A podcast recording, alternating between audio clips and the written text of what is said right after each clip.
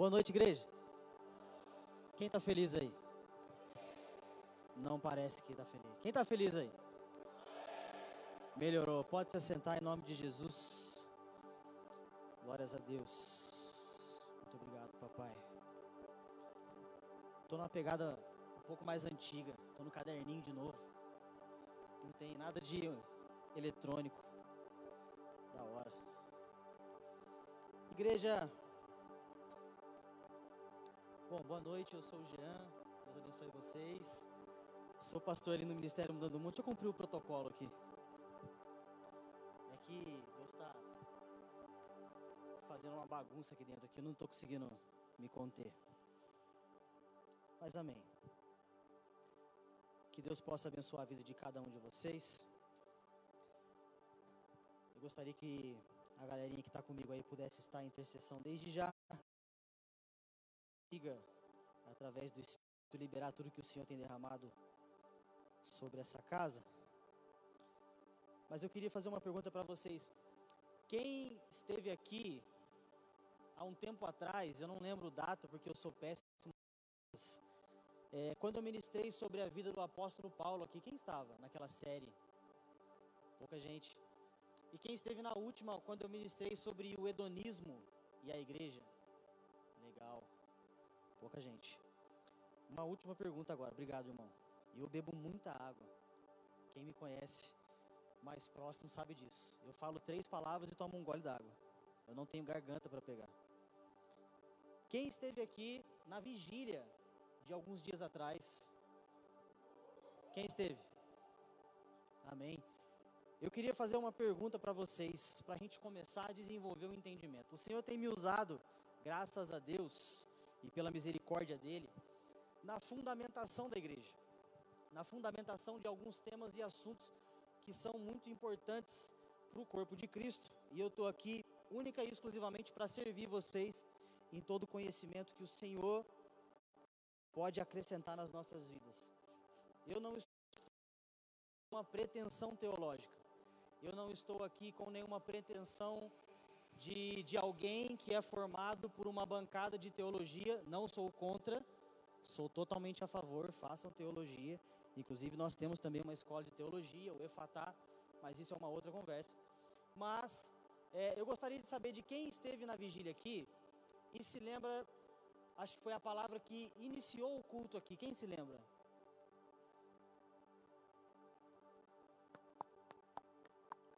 Quem se lembra? A palavra que foi a palavra de abertura do culto na última vigília que vocês tiveram. Olha que responsabilidade. Amém. Então abra sua Bíblia em João, no capítulo 13. Eu não sabia que eu seria convidado para o dia de hoje. Eu estava aqui na vigília apenas para participar e receber uma porção que vocês têm para acrescentar na minha vida também. Mas desde aquele momento, o Senhor começou a falar comigo. João 14. Foi a palavra de abertura do culto. E a partir o Senhor estava liberando sobre a casa. E me ajudou muito a discernir o que seria liberado aqui hoje. 15 de João, capítulo 14, e eu sempre aconselho a galera, se você tiver uma caneta, anote, que pode ser bom para você. No versículo 15 de João diz assim: Se vocês me amam, obedecerão aos meus mandamentos. Eu pedirei ao Pai e ele dará a vocês outro conselheiro, para estar com vocês para sempre. O Espírito da Verdade. O mundo não pode recebê-lo porque não o vê e nem o conhece mas vocês o conhecem, o conhecem, pois ele vive com vocês e estará vocês. Não os deixarei órfãos, voltarei para vocês. Dentro de tão pouco tempo, o mundo não me verá, mas vocês, porém, me verão, porque eu vivo e vocês também viverão. Naquele dia compreenderão que estou em meu Pai, vocês em mim e eu em vocês. A partir disso eu consegui liberar sobre essa casa. E eu fiquei muito feliz, eu tive um momento de mesa agora há pouco com, com o pastorzão, foi benção. gente estava batendo um papo, né, conversando sobre como tem sido a nossa caminhada de algum tempo para cá e tem sido transformadora, né, pastorzão? Graças a Deus, né? Não é fácil, não é simples, somos confrontados constantemente e somos desafiados também, mas graças a Deus ele tem trazido um, um certo alinhamento para a nossa vida. Irmãos, eu gostaria da sua atenção para que a gente possa construir um entendimento de algumas coisas que, que eu preciso liberar aqui. Mas amém. É, nós precisamos, e galera, é, eu sou esse pregador quietinho, né, e tal, mas se porventura o irmão aí gosta de dar um glória, não tem problema, irmão. Dá glória, pode dar glória a Deus. Não, não somos, é, não tem problema nenhum. Amém? Mas eu sou quietinho assim mesmo, então não se assuste. Amém. Nós precisamos entender uma coisa. Durante muito e muito tempo, a religião nos ensinou e nos cegou. Falava com o pastorzão agora há pouco. A religião é para nós como uma caverna. Você fica num lugar escondido em meio à escuridão. Escuridão, para nós, pode tipificar falta de entendimento, falta de esclarecimento. Por andar com pouco esclarecimento, nós costumamos, e a religião nos ensinou, a observar algumas coisas da palavra como se elas já não, não fossem realidade. E essa é uma das piores coisas que pode acontecer com um cristão. Andar como se alguma coisa ainda não fosse realidade para nós nos dias de hoje, pode fazer com que você passe a sua vida inteira caminhando na igreja e nunca consiga desfrutar do que é a vida de Cristo. E isso é muito importante, eu gostaria que você gravasse isso no seu coração. Abre a sua Bíblia por gentileza em Lucas 15. Uma parábola muito conhecida, a parábola do filho pródigo. Os irmãos colocam aí também no telão. Pode ser que a minha tradução seja um pouquinho diferente dos irmãos, a minha é NVI. Não sei se os irmãos usam essa, mas enfim, isso não é um problema. Todo mundo aqui, eu acho que creio que 90% das pessoas que estão nesse prédio conhecem ou já ouviram falar da parábola do filho pródigo. Do filho que sai de casa, recebe, pega a porção da herança dele, gasta tudo, depois retorna. Mas eu não queria falar agora sobre o filho pródigo, eu queria falar sobre o irmão mais velho. No versículo 25 de Lucas 15 diz assim: Enquanto isso, o filho mais velho estava no campo. Quando se aproximou da casa, ouviu a música e a dança, então chamou um dos servos e perguntou o que estava acontecendo. E este lhe respondeu: O seu irmão voltou o seu pai matou um novilho gordo porque o recebeu de volta são e salvo. O filho mais velho encheu-se de ira e não quis entrar. Então o seu pai saiu e insistiu com ele. Mas ele respondeu ao seu pai: Olha, todos esses anos tenho trabalhado como um escravo ao teu serviço e nunca desobedeci as tuas ordens. Mas tu nunca me deste nenhum cabrito para eu festejar com os meus amigos. Mas quando volta para casa esse teu filho, que esbanjou os teus bens com as prostitutas, matas um novilho gordo para ele. E disse o pai: Meu filho, você está sempre comigo, tudo o que eu tenho é seu. Mas nós tínhamos que celebrar a volta desse seu irmão e alegrar-nos, porque ele estava morto e voltou à vida, estava perdido e foi achado. Quando nós caminhamos com algo que é realidade, mas como se não fosse. Nós talvez caminhamos muitas das vezes como o irmão mais velho dessa parábola. Por quê? O questionamento dele com o pai era que o pai fez uma festa com o irmão que gastou parte da herança e depois retornou à casa arrependido. E ele questiona: Eu sempre tenho trabalhado como um escravo e não te desobedeço. O seu filho volta e você gasta tudo com ele, e comigo você nunca deu um cabrito. O pai imediatamente responde: Filho, tudo o que eu tenho é seu. Ou seja, ele caminhava com o pai como se aquilo não fosse dele. Semelhantemente, a religião pode fazer isso conosco. Nós caminhamos às vezes pensando ou imaginando que algo não é presente quando já é, que algo ainda não é fato quando já é. E uma dessas coisas, como eu li lá no início da, da mensagem, sobre, sobre lá, falando, não vos deixarei com vocês outro conselheiro, e esse é o Espírito Santo.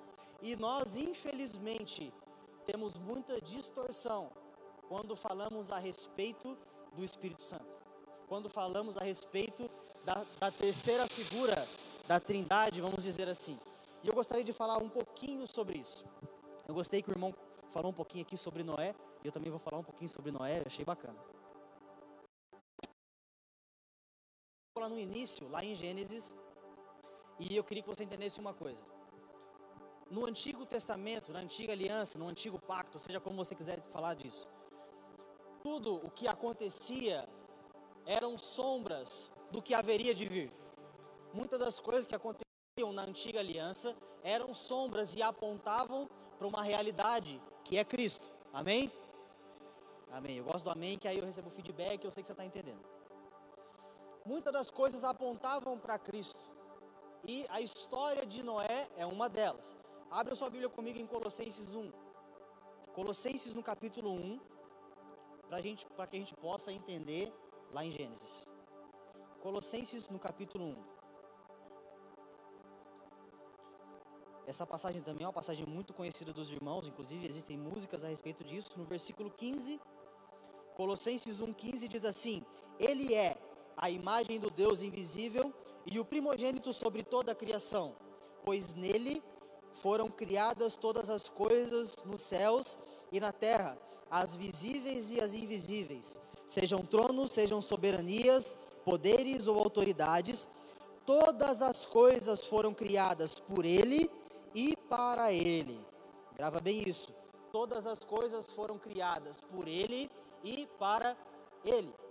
Quando você vai lá em Gênesis, eu não vou abrir agora, você estuda na sua casa depois. Nós temos o cenário de rompido, Deus fala: Eu vou matar todo mundo, vou mandar água sobre a terra. Eu não me agrado desse povo e eu vou destruir tudo. Noé construiu uma arca para mim. A arca vai ter essas dimensões. E no tempo certo vocês vão entrar e eu vou mandar os animais. Passa-se todo o tempo, a chuva cai, a água se levanta sobre toda a terra e cobre os montes mais altos da terra. Tudo aquilo que não estava dentro da arca era morte, estavam mortos. A primeira tipificação de Cristo que nós encontramos a arca como a salvação. Mas após o dilúvio, existe um cenário que nós precisamos observar. A palavra de Deus em Gênesis 1 diz que a terra era sem forma, sem forma. Noé, quando o dilúvio começou a se encerrar, ele solta primeiramente um corvo. Gênesis 8 e 9. Ele solta primeiramente um corvo, tipificando essa era de escuridão. Ele solta um pombo, dois pombos, três pombos e vai soltando os pombos lá. A pomba sempre tipificou e tipifica o Espírito de Deus. Ele solta a primeira vez, a pomba paira sobre a face das águas e retorna. O Espírito de Deus pairava sobre a face das águas. Na, terceira, na segunda vez que ele solta a pomba, a pomba volta com um ramo. Vamos, vamos abrir lá que eu não consigo ficar só no. Eu não consigo ficar só falando do texto sem ler o texto. Abre lá em Gênesis 8. Quem está entendendo diz amém. Fico muito feliz. Gênesis no capítulo 8.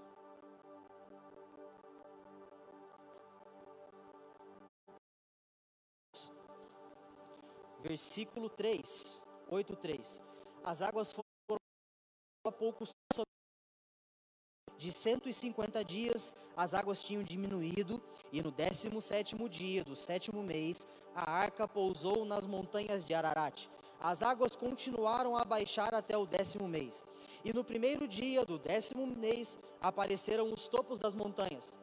Passados 40 dias, Noé abriu a janela da arca, esperando que a terra já estivesse aparecido.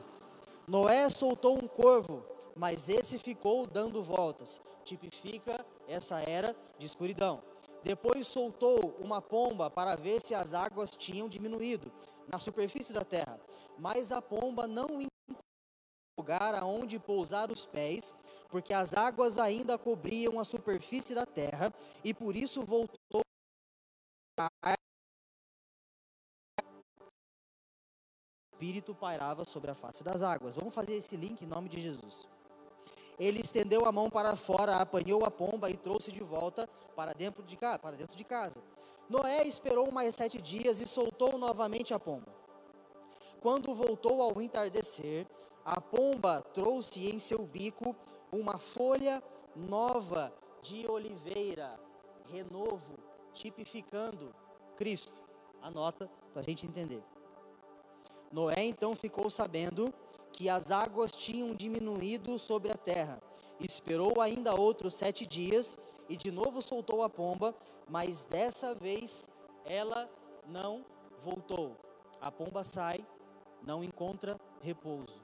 Ela sai mais uma vez, volta com um ramo novo de oliveira, tipificando o renovo de Cristo. Na outra vez, ela não ela o Espírito Santo, tipificado nessa passagem, mostra qual é a nossa realidade de hoje. O Espírito Santo encontrando em nós uma habitação. Não mais um lugar de visitação como era com os profetas e os patriarcas. Eles tinham momentos aonde desfrutavam do Espírito. Agora Jesus prometeu lá em João que nós lemos no começo que o Espírito não nos deixaria. Ele disse: Eu estou indo ao Pai, mas não vos deixarei órfãos. Hoje nós somos a habitação do Espírito, mas muitas das vezes agimos como se não fôssemos. E esse é o nosso grande desafio de romper com esse entendimento. Mas amém, já falamos um pouco sobre isso. Se você abrir a sua Bíblia comigo agora, lá em 1 Reis,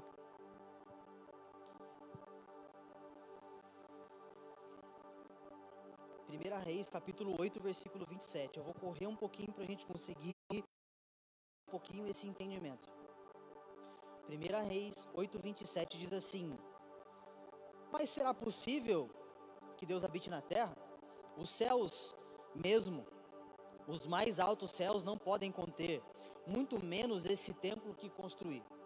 Nós vamos falar que vai falar sobre o mesmo aspecto. Eu vou adiantar um pouquinho aqui para a gente entender eu queria que você abrisse agora em Atos 7,45. Eu falei para anotar, é legal que você anote, porque eu vou correr a Bíblia o tempo todo hoje. Atos 7,45 vai sintetizar o que 1 Reis 8,27, anota aí, 2 Crônicas 2,6 e Isaías 66,1. Estou correndo muito? Não. Atos 7,45. Qual que é o contexto de Atos 7,45? 8, 27, de 2 Crônicas 2, 6 e de Isaías 66, 1. É que um templo estava sendo construído a Deus. O templo de Salomão. Davi não ia construir, o filho ia construir. Mas, uma grande chave nessa história: Deus nunca pediu para que Salomão construísse um templo.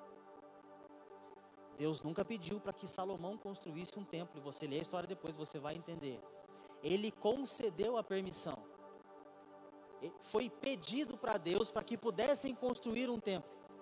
Mas Deus diz, vamos lá para Atos 7 agora, versículo, vamos lá. Pode ser no 45, Atos 7, 45, está aqui também? Não? Mas amém, acha aí.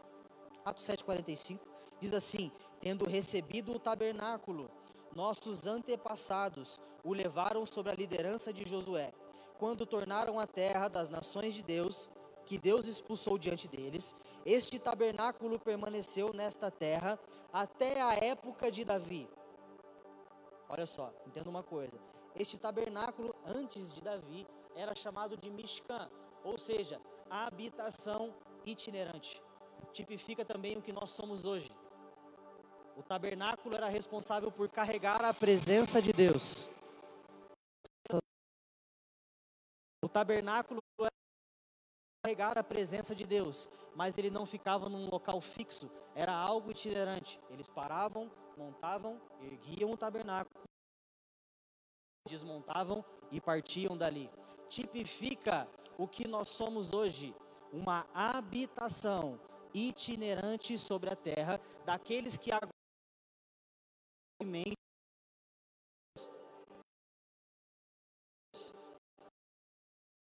48, perdão, 46.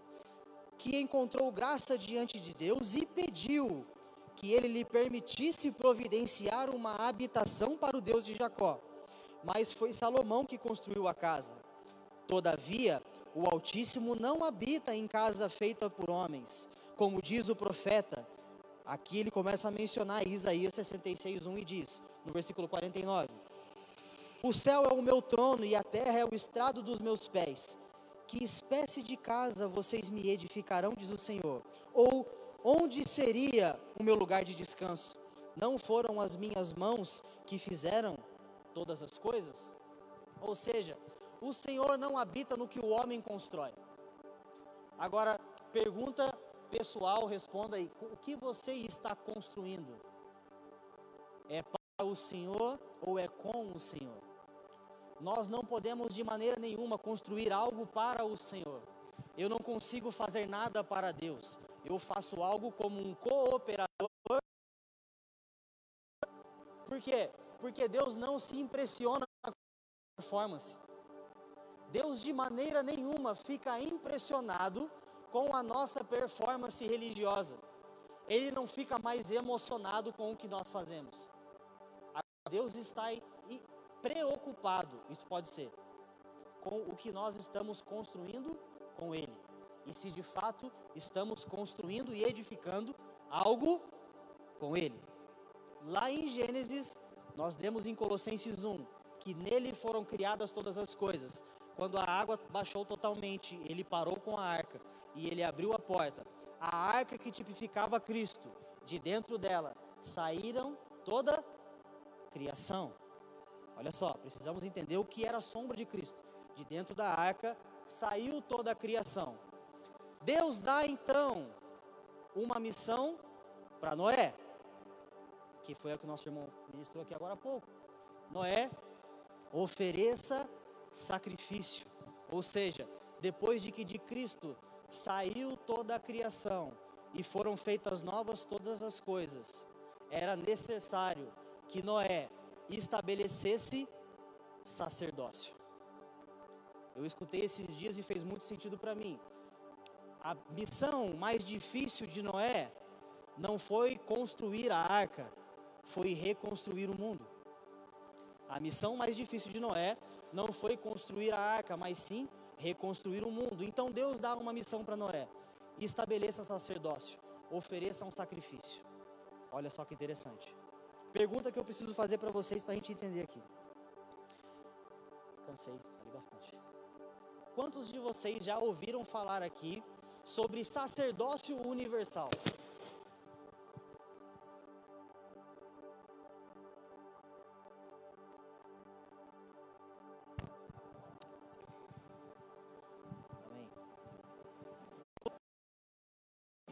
Um, dois, três, quatro. Olha só que interessante. Sacerdócio universal é sobre algo que é da nossa realidade de hoje, mas infelizmente muitos estão, estão vivendo como se não fosse. O sacerdócio universal é algo que até os reformadores, e esse mês é o mês em que se comemora né, mais um aniversário da reforma protestante, e infelizmente no dia 31 de outubro Talvez muitos de vocês vão colocar no, no Instagram ou no Facebook de vocês sobre a reforma protestante, mas nunca estudaram de fato o que foi a reforma protestante. Vocês podem, muita gente vai colocar uma mensagenzinha de Lutero, que no dia 31 de outubro, não sei o que lá, papapá, do castelo de Wittenberg, os reformadores vão aparecer dia 31, se prepara vai ser o Halloween para nós, é um pesadelo, porque os irmãos não sabem o que é a reforma protestante, e os irmãos colocam lá a reforma protestante, e é um pesadelo para mim, infelizmente. Mas pesquisa sobre.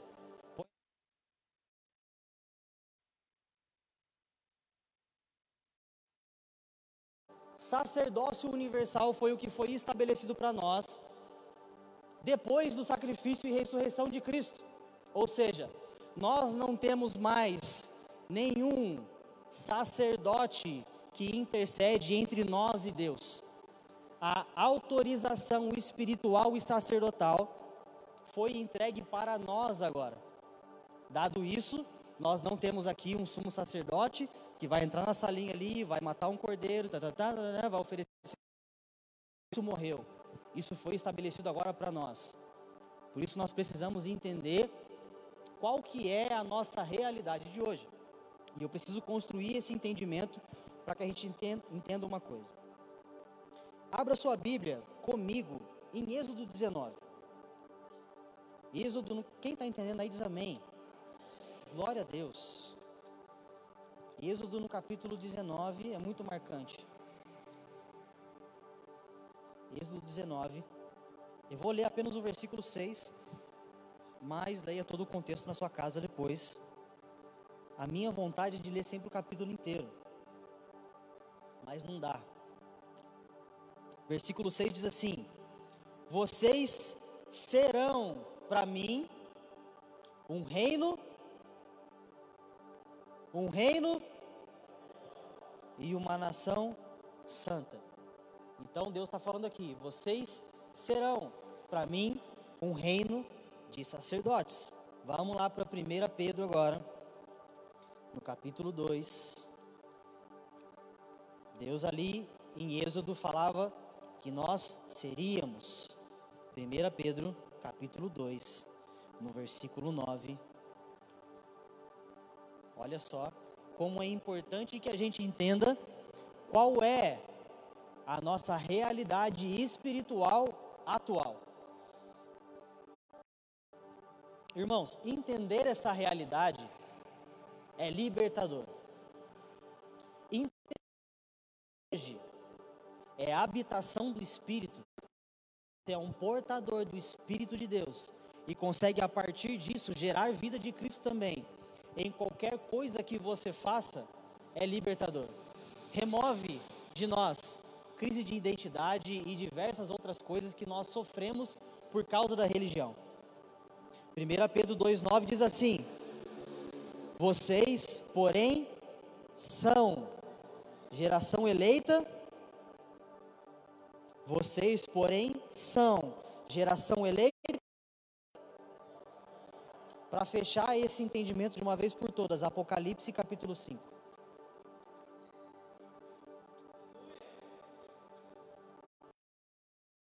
5. Apocalipse capítulo 5, eu me sinto tentado a ler completo, mas eu não posso. O horário não me permite. Versículo 8. Ao recebê-lo. Ah, não, vamos no 6, que é mais bonito. Apocalipse 5, 6. Depois eu vi um cordeiro que parecia ter estado morto em pé no centro do trono cercado pelos quatro seres viventes e pelos anciãos. Ele tinha sete chifres e sete olhos, então os sete Espíritos de Deus enviados a toda a terra. Ele se aproximou e recebeu o livro da mão direita daquele que se assenta no trono. Ao recebê-lo, os quatro seres viventes e os vinte e quatro anciãos prostraram-se diante do cordeiro. Cada um deles tinha uma harpa e taças de ouro cheias de incenso, que são as orações dos santos, e eles cantavam um cântico novo. Olha só qual que é o cântico novo. Tu és digno de receber o livro e abrir os seus selos, pois foste morto e com o teu sangue compraste para Deus gente de toda tribo, língua, povo e nação, e os constituíste reino e sacerdotes para o nosso Deus, e eles reinarão sobre a nossa realidade hoje é sacerdotal, ou seja, a responsabilidade de alguém que carrega o Espírito é totalmente sua. O que você faz com o que você carrega é da sua responsabilidade. A religião isso e depositasse tudo isso no pastor. Nós precisamos de pastores, e eu sou pastor, falamos sobre cinco ministérios quase o tempo todo, mas amém. Nós precisamos dos pastores? Precisamos. Mas a responsabilidade de quem carrega o Espírito é única e exclusivamente que tipo de casa você está edificando? O que nós estamos construindo? Agora que já entendemos que somos habitação do Espírito e carregamos responsabilidade sacerdotal. Isso é um perigo quando nós deixamos de entender, mas amém, eu preciso avançar para que eu consiga entrar na mensagem, eu estou só introduzindo. 1 Coríntios 2,9 Irmãos, eu não tenho esboço digital disso aqui. Eu não consigo enviar para ninguém depois. Se você conseguir tirar uma foto do meu esboço aqui, porque é um garrancho só. Anota aí no seu celular em nome de Jesus. Primeira Olha só qual que é o risco de quando nós caminhamos como se algo fosse futuro, quando ele já é presente. 1 Coríntios 2,9, né? Amém. Todavia, como está escrito, olho nenhum viu, ouvido nenhum ouviu, mente nenhuma imaginou o que Deus preparou para aqueles que o amam. Isso é uma profecia de Isaías 64:4. Mas Paulo fala aqui em 1 Coríntios 2. Uma ministração em que falava assim, irmão, olho nenhum viu, ouvido nenhum ouviu, o Senhor tem preparado para nós. E eu também já, glória a Deus, o Senhor tem algo preparado para nós, porque nós não lemos o, cap, o versículo seguinte. Por quê? Mas Deus revelou a nós por meio do Espírito. É o Espírito que sonda todas as coisas, até mesmo as coisas mais profundas de Deus. Olho nenhum viu, ouvido nenhum ouviu, mas Deus já revelou a nós, já é presente. O que é isso? E talvez você já viu em várias frases evangélicas. O melhor de Deus está por. Quem já falou essa frase, já postou? Eu já. Não te julgo. Estamos aqui para edificar. Amém? O melhor de Deus já veio. É Cristo. Não é futuro, é presente. Nós já carregamos em nós. É constante. Isso resolve todas as suas crises de identidades quando você peca e você pensa que Deus foi embora. Não é legalismo para você pecar, não é autorização para você fazer o que você quiser, isso aqui não é hipergraça. Remova isso do seu coração em nome de Jesus. Mas o arrependimento só pode ser gerado pelo Espírito Santo. Nós precisamos entender o que já carregamos precisamos entender qual é a realidade presente. Abre lá de novo em Colossenses capítulo 1 comigo. Colossenses capítulo 1, alguns versículos depois agora. Olha só que legal. Versículo 24. Paulo se alegra nos seus sofrimentos e completo no meu corpo o que resta das aflições de Cristo. Versículo 24 em favor do seu corpo, que é a igreja. Dela me tornei ministro de acordo com a responsabilidade por Deus a mim atribuída, de apresentar a vocês plenamente a palavra de Deus, o mistério que esteve oculto durante épocas e gerações, mas que agora foi manifestado aos seus santos. Deus dar a conhecer entre os gentios a gloriosa riqueza desse mistério, que é Cristo a esperança da glória. E havia um mistério, mas foi revelado que agora é Cristo em nós, a esperança da glória. Não são mais co coisas ocultas. Segunda, primeira Coríntios vai falar a mesma coisa. Nós temos agora a mente de Cristo. Qual que é o problema de você ter escutado isso? Agora que você sabe, você é responsável por isso. Enquanto você não sabia, você tinha desculpa de que não sabia, mas agora você sabe e você tem responsabilidade. Como diz o apóstolo Luiz Hermino, você não deveria ter vindo. Isso é verdade. Então agora você sabe que você é portador do Espírito de Deus. Olha que bom.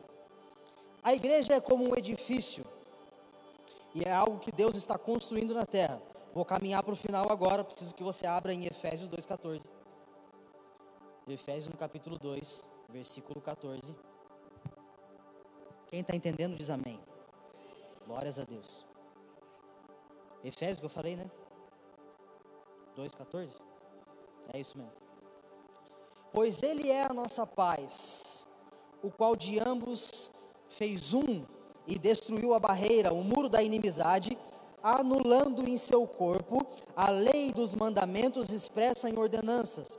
O objetivo era criar em si mesmo dos dois um novo homem, fazendo a paz e reconciliar com Deus os dois em um corpo por meio da cruz, pelo qual ele destruiu a inimizade. Ele veio e anunciou a paz a vocês que estavam longe e paz aos que estavam perto, pois por meio dele, tanto nós como vocês temos acesso ao Pai por um só Espírito. Portanto, vocês já não são estrangeiros nem forasteiros, mas concidadãos dos santos e membros da família de Deus, edificados sobre o fundamento dos apóstolos e dos profetas, tendo Jesus Cristo como pedra angular, que cresce para tornar-se um santuário santo no Senhor. Nele vocês também estão sendo edificados juntos para se tornarem morada de Deus pelo seu Espírito. Olha que benção. Marca aí um pouquinho. Não, vamos para Efésios 4 já. Vai para o capítulo 4. espero que você esteja anotando. Quem está feliz diz amém. Metade já está bom, é um feedback ótimo. Efésios no capítulo 4, versículo 11. Ele designou alguns para apóstolos, outros para profetas, outros para evangelistas e outros para pastores e mestres não vou falar sobre cinco ministérios, vou deixar isso aqui para o Cristiano, ele vai vir aqui em algum tempo e vai ministrar isso. Vou deixar isso para ele. Com o fim de preparar os santos para a obra do ministério, para que o corpo de Cristo seja edificado, até que todos alcancemos a unidade na fé e do conhecimento do Filho. Cheguemos à maturidade atingindo a medida da plenitude de Cristo. O propósito é que não sejamos o outro pelas ondas e nem jogados como vento de doutrina, pela astúcia e esperteza de homens, que nos induzem ao erro. Antes, seguindo a verdade em amor, cresçamos naquele que é o cabeça, dele todo o corpo e unido pelo auxílio de todas as juntas, cresce e edifica a si mesmo em amor. Agora, na medida em que cada parte realiza a sua função. Lembra quando eu falava sobre sacerdócio universal? Você tem a função, você tem uma função no corpo de Cristo. Nós só chegaremos à maturidade. A igreja de Cristo só vai ser totalmente edificada na medida em que todos nós que somos a habitação do Espírito e temos hoje responsabilidade sacerdotal na terra para que o corpo de Cristo cresça. Nós precisamos, um, da porção que existe no outro. Amém? Eu vou continuar em Efésios. Olha só. Deixa eu ver aqui. Vai lá para o capítulo 3. Eu preciso encerrar em nome de Jesus versículo 16 do capítulo 3 de Efésios. Eu oro para que, com as suas gloriosas riquezas, ele o fortaleça no íntimo do seu ser, com o, por, com o poder por meio do seu. Para que Cristo habite no coração de vocês diante a fé. Oro para que, estando arraigados e alicerçados em amor, juntamente com todos os santos, compreender a largura, o comprimento, a altura e a profundidade, e conhecer o amor de Cristo, que excede todo conhecimento, para que vocês sejam cheios da plenitude de Deus. Ele fala, junto com todos os santos, junto com todos os portadores do Espírito, junto com todos aqueles que entenderam a sua responsabilidade sacerdotal e de que são hoje habitação de Deus. 1 Pedro, volto para 1 Pedro de novo. É, eu gosto de fazer isso. Não tem problema, não me xinga. Capítulo 2, agora no versículo 4. 1 Pedro 2, 4. À medida em que se aproximam da pedra viva, rejeitada pelos mais escolhidas por Deus e preciosa para Ele, vocês também estão sendo utilizados como pedras vivas na edificação de uma casa espiritual para serem o quê? Sacerdócio santo, oferecendo sacrifícios espirituais aceitáveis a Deus, por meio de quem? Na, mas é na medida em que eu me aproximo dele. Lá em Êxodo 20, não precisa abrir agora. Nós lemos Êxodo 19 que ele disse: Vocês serão. Êxodo 20, Deus chama o povo para mais perto. E eles falam o que para Moisés? Nós não. Sobe tu. Sobe você. Para que a gente não morra. Tenha um relacionamento com Deus você. Terceirização sacerdotal começou ali. O povo não quis se aproximar. Aí hoje nós cantamos a música do Morada me tira o medo que me faz dizer, Moisés, suba em meu lugar. Se você não sabia que era sobre Êxodo 20, era sobre Êxodo 20. Me tira o medo que me faz dizer, Moisés. Por quê? Agora nós participamos da presença. Amém? Por isso, por isso, nós lá na Mudando o Mundo, principalmente, não chamamos mais os nossos irmãozinhos de levitas. Pode ser um pouquinho confrontante para você, não tem problema. Não chamamos os irmãozinhos de levitas. Por quê? O ministério levítico foi interrompido depois de Cristo. Quando nós entendemos o sacerdócio. Porque levita lidava com as coisas. Nós, como sacerdotes, lidamos com a presença. Amém? Gente, indicação, indicação de uma série de mensagens que vocês precisam ouvir. Não é minha, é da onde eu aprendo. Uma pequena igreja lá em Curitiba chamada Família dos que Creem. Absorve tudo que tiver lá, irmão, em nome de Jesus. Síndrome dos Gálatas é lindo. Põe um caderninho do lado, anota, puxa tudo que tem lá, porque o negócio é bom. É sério. Caminho observando os que os irmãos, os irmãos estão construindo lá há alguns anos. E tenho crescido muito com o ensino daquela casa. Tem me auxiliado muito. Por isso não chamamos mais os nossos músicos de levitas, eles são sacerdotes atuando. Por quê? Eles não lidam com coisas, lidam com a presença. Amém? Preciso avançar agora para o final. Então, aqui em 1 Pedro 2, ele diz: Vocês estão se tornando pedras vivas na edificação de uma casa espiritual para serem sacerdócio santo. E o que o sacerdócio santo faz? Oferece sacrifício espiritual aceitável a Deus. Eu acho que eu preciso ler Romanos 12 depois disso. Romanos no capítulo 12. Paulo faz uma petição ao povo. E eu já vou acabar.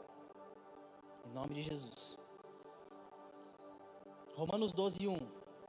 Portanto, irmãos, eu rogo pelas misericórdias de Deus que se ofereçam em sacrifício vivo, santo e agradável a Deus. Este é o culto racional de vocês. Diz para mim, quem oferece sacrifício? Alguém que entende que é sacerdote. Sacrifício vivo, santo e agradável a Deus. Então agora é da nossa responsabilidade. Nós entendemos agora que somos a habitação do Espírito. E agora eu vou chegar no que eu queria ensinar para vocês, que é para encerrar. Principalmente, não somente, mas principalmente os ministros e líderes aqui da casa, eu preciso liberar essa palavra. Então, você que é líder e ministro dessa casa, fica atento especialmente agora. Calma, não é um gran finale, não é trabalho assim, não é caminho assim, fica tranquilo. Mas, Gênesis, Deus cria o homem. O homem é estabelecido na terra. E ele diz o que? Vão e multipliquem-se. Amém? Ide e multiplicai. Povoai a terra. O homem se corrompe. Existe a queda. Deus, ainda misericordioso, mas irado com a humanidade, dá um reset. Chama Noé. Noé faz a arca, dilúvio, morrem aqueles que não estão na arca. Noé sai, exerce sacerdócio e ele diz de novo: Noé, multipliquem-se Cristo, Jesus estabelece de uma vez por todas, como está escrito em Hebreus. De uma vez por todas, ele adentrou num tabernáculo não construído por mãos humanas. Amém? E na grande comissão, ele diz: Ide e multiplicai? Não. Ele diz: Ide e fazei discípulo. O que eu queria trazer para vocês hoje? A religião nos ensinou a observar o crescimento a partir de uma questão numérica, quando na verdade a nossa multiplicação hoje é da natureza. A nossa responsabilidade hoje não é de multiplicar as nossas igrejas numericamente, mas de multiplicar um a um da essência da natureza em que carregamos. Amém, igreja? Eu vim aqui hoje só para falar isso, mas eu precisava dar uma corrida antes para você entender que você carrega uma natureza e você é responsável por multiplicá-la. Agora não em número. Número pode ser consequência da natureza, mas a prioridade é como estamos multiplicando essa natureza. Amém? Se coloque de pé em nome de Jesus. Eu quero orar por você.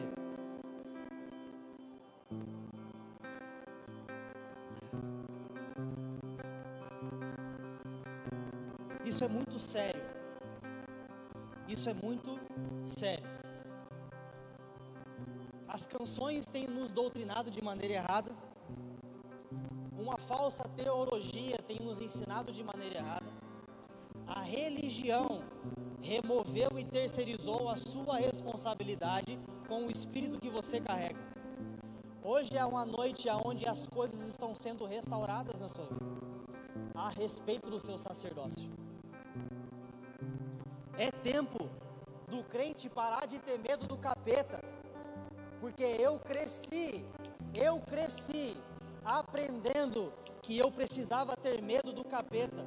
Como, de fato, um portador do Espírito.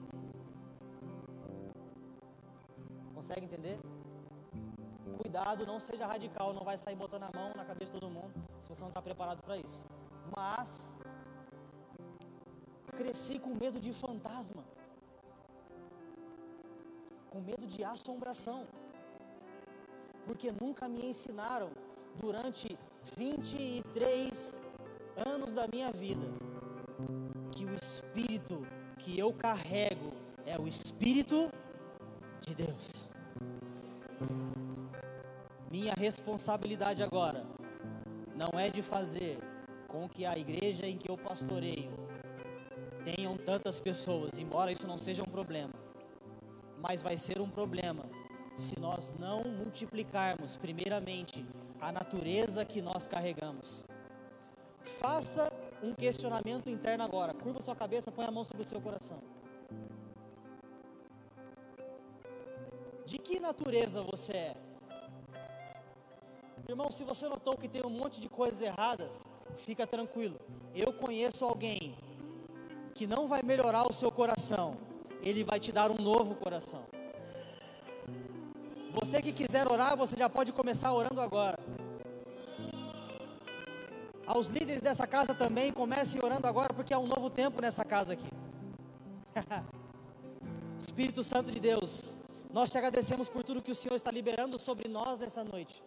Nós queremos te honrar com o fruto dos nossos lábios, mas primeiro nós te pedimos para que o Senhor venha rasgar os nossos corações, para que a verdade atual do que a tua palavra nos ensina estabeleça e seja estabelecida no nosso coração de uma vez por todas, que nós somos sacerdócio real, nação santa, habitação de Deus, cooperadores de Cristo na terra, e somos totalmente responsáveis por multiplicar, não mais em números, mas agora de acordo com a sua natureza.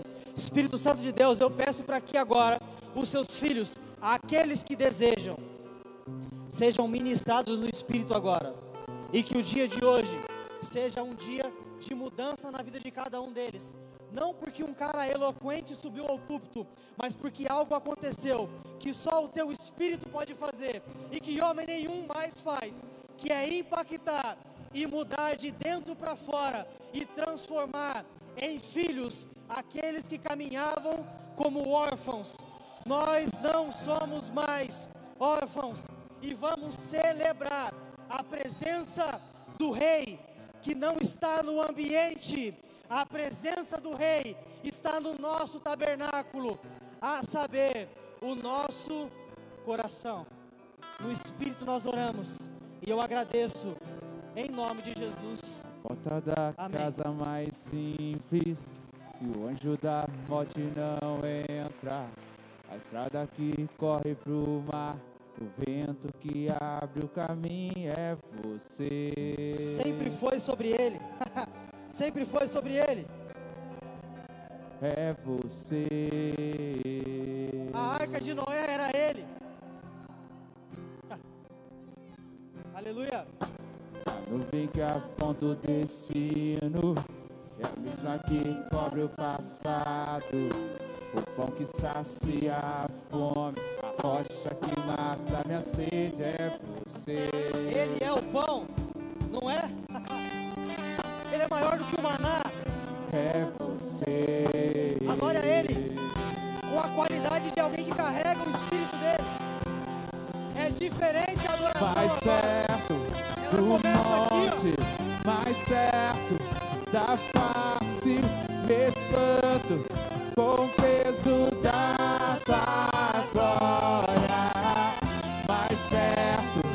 da glória,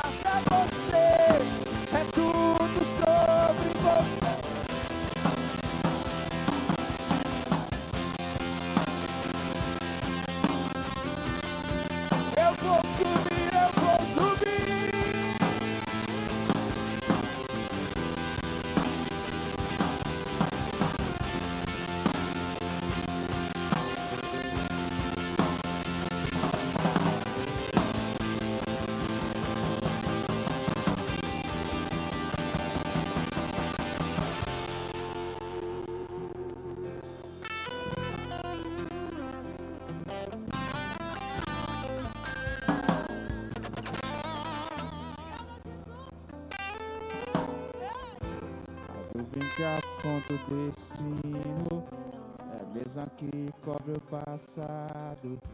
O pão que sacia a fome, a rocha que mata a minha sede é você.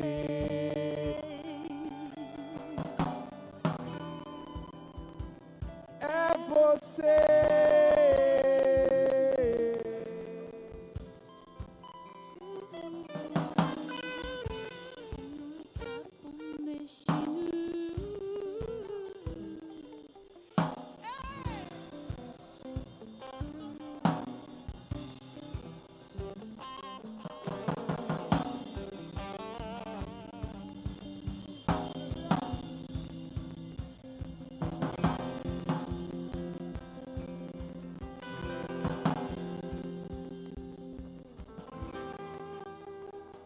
Existe um trono colocado no mais alto lugar.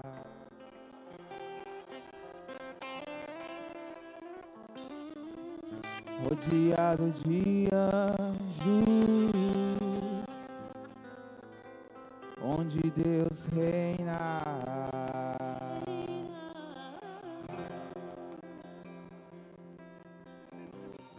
E a minha vida ele governa.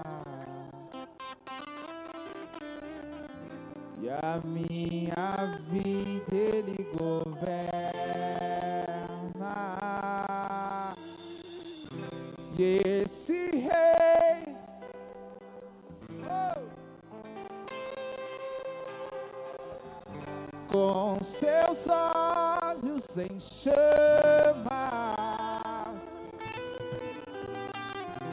Eu perguntei sobre os teus olhos,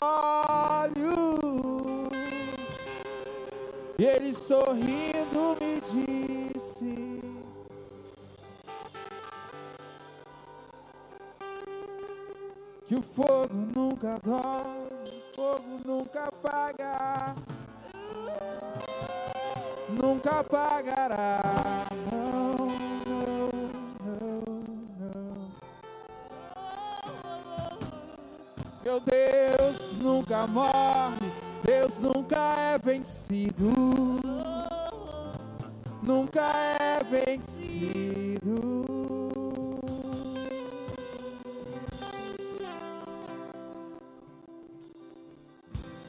Existe um amor mais ciumento do que a